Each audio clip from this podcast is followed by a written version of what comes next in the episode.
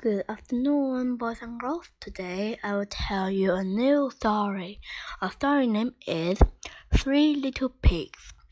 Okay, let's begin the story. Three little pigs set out to make their way in the world. They followed a path into a country until they came across a man who was selling straw. The first little pig brought all the straw the man had and built himself a little cottage on the edge of the meadow. The snow had hay sat in then a uh, knock fell upon his door. Little pig, little pig, let me in, said a gruff voice. The pig peeked outside to see a big bad wolf standing there.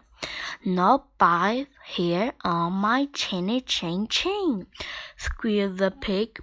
Then I will huff, and I will puff, and I will blow your house down, said the big bad wolf. The wolf huffed, and he puffed, and he blew the house down. The first little pig scrambled quickly away. Meanwhile, the other two pigs were still trotting along the path. The second little pig had met a man carrying a bundle of sticks, which the pig bought and uh, used to build himself a lovely little cottage. Just then, the big bad wolf came along. He banged on the door, growling, Little pig, little pig, let me in. Not by the hair on my chinny chin chin, said the second little pig. Then I will huff, and I will puff, and I will blow your house down, threatened the wolf. And so he did. The second little pig ran away as his house tumbled to the ground. The third little pig happened to meet a man carrying a load of bricks. This pig bought the man's bricks and built himself a very snug and sturdy little cottage. Then he was quite proud of. It did not take a long for the wolf to find the third pig. Little pig, little pig, let me in, growled the wolf. Not by the hair on my chinny chin chin, squealed the third little pig. Then I will huff, and I will puff, and I will blow your house down, roared the wolf. The wolf huffed and he puffed, but he could not blow down the sturdy brick house. The wolf quickly realized uh, he would have to try to outsmart the pig. He saw the pig holding a turnip and uh, came up with a plan. Little pig, he said, I see you like turnip. I bet you like juicy, sweet apples too. There is a tree full of them up the road. I will show you at five o'clock tomorrow morning. The little pig woke up at four o'clock and hurried off to find the apples expecting the little pig to try and outsmart him. The wolf also woke at four o'clock. Sure enough, the pig was already up in the tree, picking apples. I couldn't wait, said the little pig. Why don't you stand back? I will throw a delicious apple down to you. The pig threw an apple as far as he could.